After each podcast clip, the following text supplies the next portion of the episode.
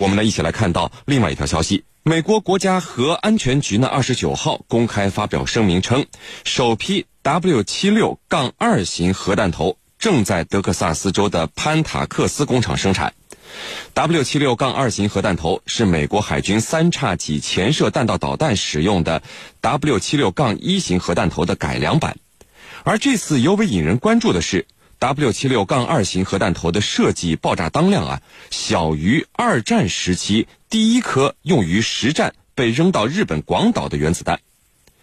核武器是用来打击和威慑对手，不是威力越大越好吗？作为美国战略核潜艇标配的三叉戟潜射弹道导弹，为什么反而把自己核弹头的威力给降低了呢？我们今天和您一起来聊一聊这个话题。袁教授啊。这个战略核潜艇在世界拥有核武器的国家里，都是作为战略反击力量或者是战略威慑力量的支柱。它所携带的核弹头的爆炸威力肯定应该是越大越好的。怎么改良版的核弹头，呃，却把威力给降了下来，甚至比当年扔到日本广岛的威力还要低？这是什么原因呢？请您先给我们来解读一下。好的。美国此次正式投产的 W 七六杠二型核弹，是一种用在三叉戟潜射导弹上的，呃，一个小当量的核弹头。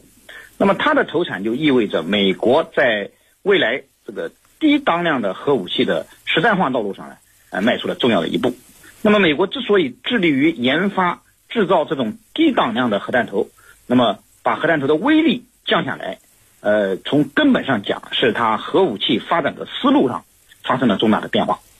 呃，军迷朋友们都知道，在核武器刚刚诞生之时啊，人们都认为，呃，核弹头的当量是越大越好。那么，特别是在冷战时期，美苏两国呢都竞相发展大当量的呃核武器，那么甚至出现了千万吨级的呃核弹头。那么，一枚核弹甚至可以消灭一个地球。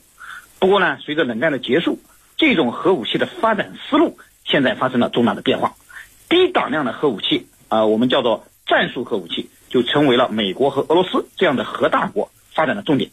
那么，相对于大当量的核弹头呢，低当量的核弹头啊，有着它明显的优势，主要表现在以下几个方面。首先呢，它的可使用性大为提高。呃，大当量的核武器由于其呃毁灭性的效果，所以呢，呃，实际上它的运用的呃可能性并不大。那么，从某种程度上讲，它只是。呃，威慑对手的一件工具，呃，我们都知道，从广岛、长崎之后啊，核武器就是因为其投入实战后可能引发的不可控的这个巨大的灾难性后果，所以在实战中并未应用过。那么，美国人研现在研发低当量的核弹头呢，它的根本目的啊，还是要使核武器在以后的战场上可以实际使用。特别是随着现在精确制导技术和信息技术的发展，就使得核武器的命中精度也大为提高。那么这样呢？就可以通过提高精度来弥补低当量核武器毁伤范围相对缩小的问题。呃，这种这个低当量的核武器啊，由于它的精度的提高，那么实际上它反而提高了毁伤效能，因为它的附带毁伤小了，呃，核污染的程度也大为降低，所以呢，它大大降低了呃使用核武器的门槛。那么在这种情况下，呃。就是让核武器具备可使用性，是美国研发、投入呃这个生产这个低当量核弹头的一个根本原因。那么其次呢，就是低当量核武器啊，它的维护保养的成本，呃，相较于大当量的核武器要低得多。冷战时期，这种大当量的核弹头其实维护保养起来费用是相当惊人的。呃，苏联的解体与这样的高消耗的核军备竞赛也不无关系。所以冷战结束之后，美俄双方呢都大量的取缔了这种大当量的核弹，用小当量的核弹来取代大当量的核弹呢，就成为一种趋势了。那么第三个方面呢，就是发展低当量的核弹呢，也是当前美国的一种政治需要。一方面呢，美国可以借此来绑实自己呃所谓的核军控的这种虚伪的面孔；另一方面啊，也可以通过发展小当量的核武器来实现暗度陈仓来。提高自己的核威慑能力。啊，是您，陈教授啊，呃，这美国研发低当量的这个核武器，世界上其他国家还没有说什么呢，美国自己国内就反对声一片，很多人认为发展低当量核弹头可能会降低美国使用核武器的门槛，进而引发更大的危机。哎，难道美国会傻到拿低当量核武器当做常规导弹来使用吗？我想啊，只要美国动用了核武器，不管是低当量还是威力更大的，那都是核武器。拥核国家肯定直接就用核武器来反击美国了。所以，这个低当量、威力小还有什么意义呢？好的，在美国军方以及目前美国以鹰派为主的安全团队看来是有意义的。目前。他所研发的这种核弹头，是在现役的三叉戟潜射洲际导弹的 W 七幺 W 七六幺弹头为基础，采取了以旧翻新的模式，实现了升级换代。那么这个做法呢，它将大大增强美国打赢先发制人的核战争的欲望。这是第一。第二，就像刚才你说的。将大大降低使用核武器的门槛。那么，为什么要这样做呢？其实，相比三叉戟导弹目前所携带的 W 七六幺 Mk 四七弹头，W 七六二的弹头的最大特点，就是在改装以后出现的一个叫超级隐性。这个超级隐性呢，在没有这个超级隐性之前。再精确的导弹呢，它都有一个问题，就是在距离比较近的目标啊，没有办法去获得成功。要么从目标的上空飞过，在距离目标很远的地方爆炸；要不呢，就是对某些深埋在地下的加固目标缺乏足够的穿透力和破坏力。那么现在呢，它所具备的一个叫超级隐性。就把所有的过去的缺陷呢全部弥补上了，因为新的隐性呢，它可以在六到八万米的大气层自动测量弹头和目标的距离，从而呢能够控制 W 七六二弹头在目标的正上方或者足够近的距离发生爆炸，对目标产生毁灭性的打击。如果说换装了超级隐性，那么 W 七六二的核弹头，乃至这个三叉戟的潜地导弹，在数量保持不变的情况下，它的杀伤力呢至少增加了三倍，使它呢不仅可以打击军事基地等软保护目标，还可以摧毁深埋地下的导弹发射井、核设施等等硬防护目标，软硬。通吃，啊，我打一个比方，如果说采用这样的模式，只需要美军只需要两百七十二枚 W 七六二，它就可以把俄罗斯的一百三十六座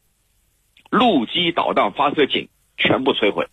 也就是说，美国美军目前它拥有是五百零六枚 W 七六一 Mk 四 A 弹头，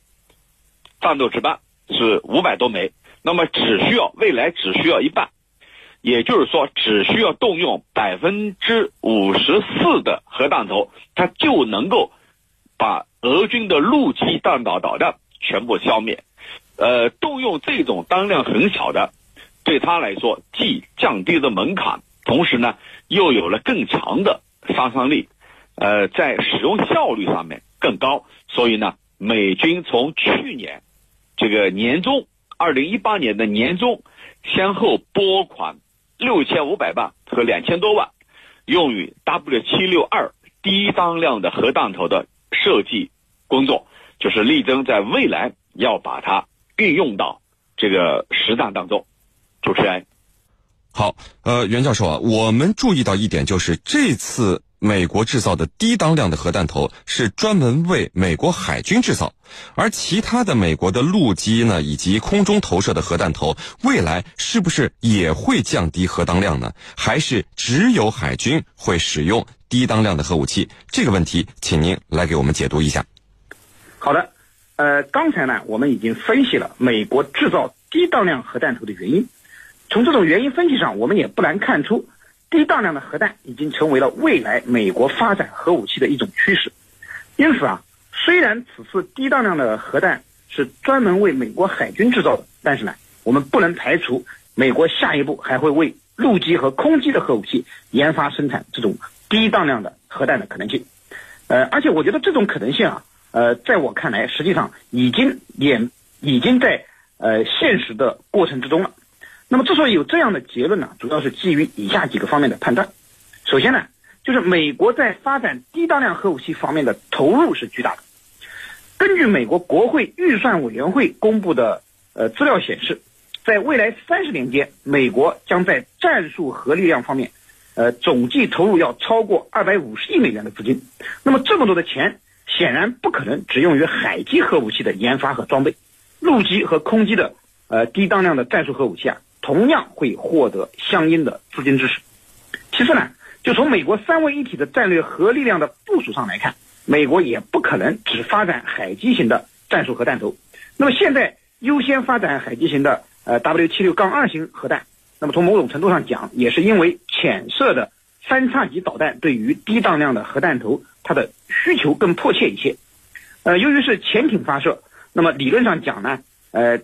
当量低、体积小的核弹头呢是更加适合这种三叉戟潜射导弹的。那么第三呢，从美军的实践来看。美军已经在紧锣密鼓地推进陆基和空基低当量的核弹头的实验计划。据我所知啊，美国陆军正在实验新一代的陆基弹道导弹，那么并且呢研制了新型的核弹头。那么这种核弹头非常有可能就是低当量的核弹头。那么美国空军呢今年七月还用 B 二战略轰炸机实验了所谓新型的低当量重力投掷核弹，呃，也就是 B 六一杠幺二型。核炸弹，那么种种迹象都表明，美军肯定会让其陆海空三位一体的核力量都实现低当量化，那么从而呢，有效的降低核武器的使用门槛，提高美国的核威慑实力。呃，是您。好的，那程教授啊，美国的这个技术调整，制造低当量核武器，世界上其他拥有核武器的国家是否会跟进呢？这是否会成为未来全世界？呃，核武器发展的一个趋势，对此您的看法是什么呢？嗯，我觉得这种情况它是必然会出现的。呃，我们通常讲这个战略平衡这种关系啊，我想大家都很清楚。这种平衡一旦被打破，那必然会引发新的危机感。在危机感到来之前啊，必须要把这个被打破的平衡重新让它平衡起来。所以，美国的这个做法，它肯定会让其他国家会有一个连锁的反应，将会不可避免的去加强自身的核打击能力和核保护能力。这两个能力的建设，它必须要带动，要不然就是被动挨打。其实说到这儿，俄罗斯目前正在加紧研发新型核武器，其中呢有一种是呃是这个四十吨的。四十吨级的核动力水下无人潜航器，这个是大家都知道的。这款无人潜航器呢，它可以携带一百兆吨当量的核弹头，在水下潜行大概数千公里，对美国的海岸城市或者港口实施精准打击。不仅呢难以探测和拦截，而且几乎是不可摧毁的。所以，你美国再这样做，俄罗斯他也不可能。束手就擒，肯定会采取一些措施。至于咱们中国呢，我们的东风三十一 AG，呃，东风四十一陆基洲际弹道导弹，它的机动版呢也已经开始战斗值班了。而且呢，大家都知道，曾经呢，呃，有网友们说，我们的洲际弹道导弹东风系列，呃，有着非常好的技术基础，只需要啊，只要适当需要。即可投入使用，而中国的海基核力量呢，也进入了一个高质量的发展期。因此呢，美国的这种做法，很显然，它会带动各方这个来维持一个新的平衡。虽然换装超拥有超级隐性的 W 七六二核弹头，能够使呃会使其他国家呀认为美国降低核使用门槛。那么，在这个同时呢，也必然会触发整个军备竞赛，引发其他国家的这个更新换代。任何风吹草动都有可能引发一些战略竞争非常激烈的国家的高度重视。那么，在未来核大战会不会爆发？其实，我认为这恰恰折射出了当前美国特朗普政府安全团队里头极端鹰派的想法。这些鹰派，我们可以看退出美国中导条约，在这个基础上进一步降低核导弹、核打击使用的门槛，使美国呢重新成为美国强大的这个标志。所以，这里头它所体现出来的。就是特朗普执政团队里头的那几个人的这个个人的思维，把他们的思维强加到整个国家的意志上。就像你刚才所说的，还是受到了很多人的反对，因为你这样的一个做法，就是在重启冷战，就是把核武器使用的门槛进一步降低，为未来能够动用核武器铺平道路。这是非常危险的，它意味着咱们这个。不再太平，也意味着美国特朗普身旁的那些鹰派正在玩一场危险的战争游戏。这场游戏必然会带来严重的负面影响。如果不加以制约的话，前景非常难以预料。主持人，好的，非常感谢我们的两位军事评论员为我们带来的精彩解读，谢谢两位。